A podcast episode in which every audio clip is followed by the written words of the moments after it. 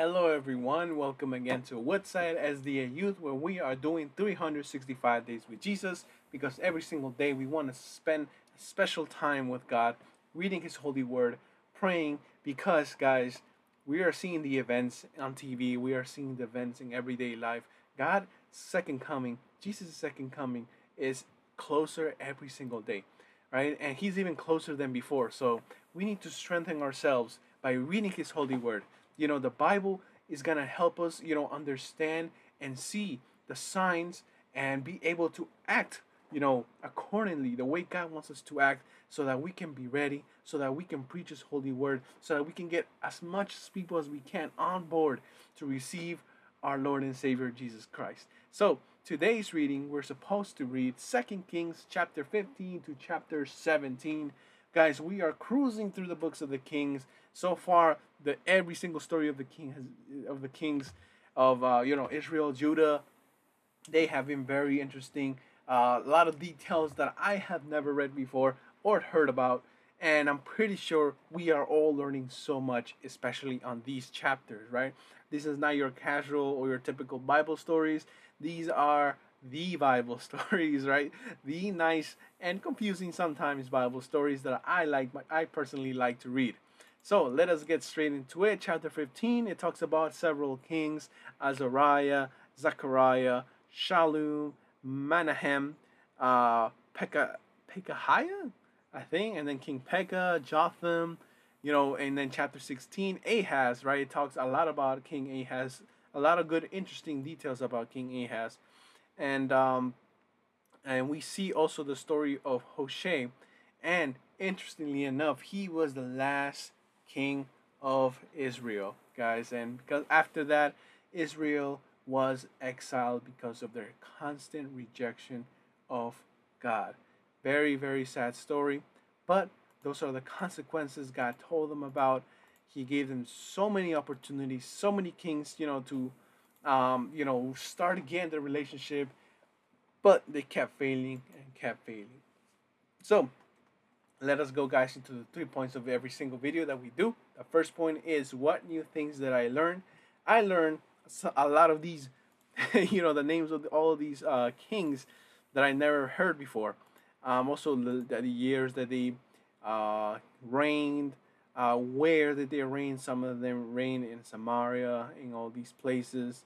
Um, some of them you know interchange or like overlapped in years uh, but the interesting one I, I saw was that Hoshea was the last king of Israel, right? And I actually didn't know nothing about the king, king uh, who was the last king of Israel before the exile. But it talks about Hosea or Hoshea. I think that is how it's pronounced. And yeah, so let us go to the second point: is what questions do I have? Right, this is not really a question about the reading because the reading was a little bit straightforward unless I spend more time, right? And I always encourage you guys to spend more time don't just read it once, but read it, you know, a few times if you have the time, right? But, um, you know, there's a lot of details about these kings. Well, no, I meant to say there's not a lot of details about the kings here. For example, in chapter 15, it talks about well, one, two, three, four, five, six, seven, seven kings, right? In one chapter, it talks about seven kings, different kings. So it keeps saying that in the book of the Annals, or in the other books, right, we can find more details about these kings. Now, my question is have all these other sources of the kings that the Bible itself says that they their actions have been written there, have we found those things? And if we find those things, can can they be considered, you know, sacred writings because the Bible quotes them or something like that?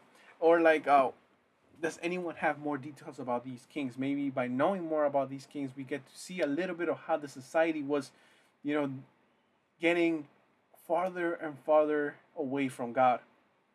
Uh, you know, by reading all these sources. So I guess my question is, and maybe a scholar pops up in this uh, uh, live stream of this video saying, "Oh, I have sources about these kings. You know, extracurricular sources." Uh, if you do, please please leave it in the comments or give us or send us a message saying that you have more information because I am very interested to see how these kings uh, reigned, what other actions they did, what other more terrible things they did because I'm pretty sure they were all terrible. Uh, and yeah, so let us go to the third point of this video, which is what message God has for me today. Um, pretty much, I the reading was a little straightforward. The story of King Ahaz was a little bit interesting, but what really impacts me a lot is that Israel was exiled because of their sin. We have started this journey ever since, um, you know, actually we started like towards the end of the book of Genesis, right? But we all started together the book of Exodus. We see how God chose the people actually from the very beginning with you know Adam through Abraham to everybody. God chose these people.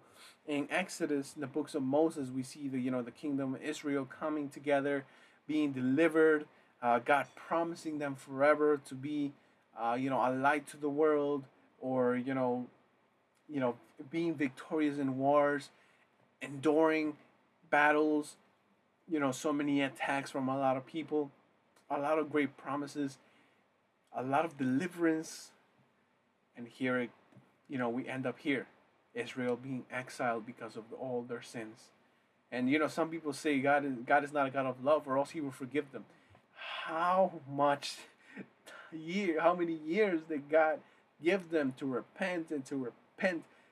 Many of them came back to God, but as soon as everything got well, they went back, you know, to their old ways.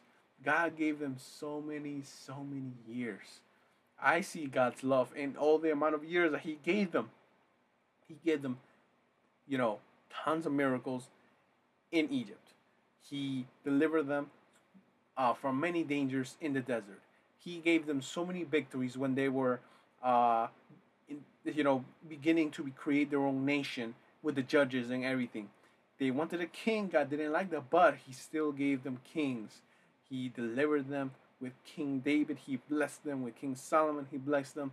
They start. They still strayed away from God God could have easily just forgot about them, but He gave them a king, He gave them another king, He gave them another king. We have the two books of Kings. He gave them so many kings.